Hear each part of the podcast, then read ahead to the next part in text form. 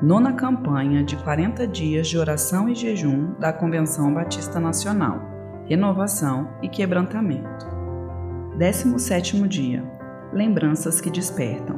Por isso, preparando o seu entendimento, sejam sóbrios e esperem inteiramente na graça que lhes está sendo trazida na revelação de Jesus Cristo.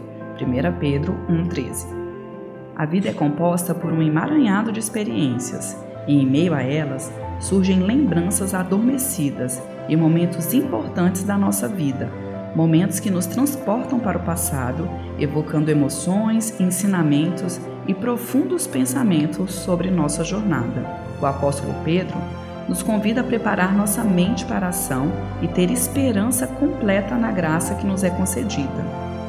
As boas lembranças são o caminho imediato para o passado e devemos ter discernimento quando o percorremos.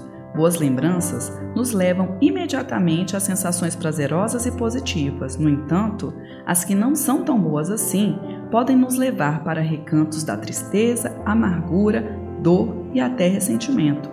Como lidar com algo tão psicologicamente poderoso?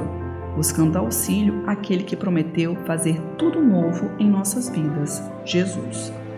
O apóstolo Pedro nos exorta a preparar nossas mentes para a ação isso significa cultivar uma mentalidade de esperança, em que haverá sempre uma possibilidade de recomeço, de uma nova história sendo escrita. O texto bíblico referido acima nos lembra em ter esperança completa na graça que nos é ofertada por meio de Jesus Cristo. E ao seguirmos o conselho do apóstolo, preparando nossas mentes e depositando nossa esperança na graça de Deus, Podemos transformar até mesmo as memórias mais dolorosas em fontes de crescimento e cura.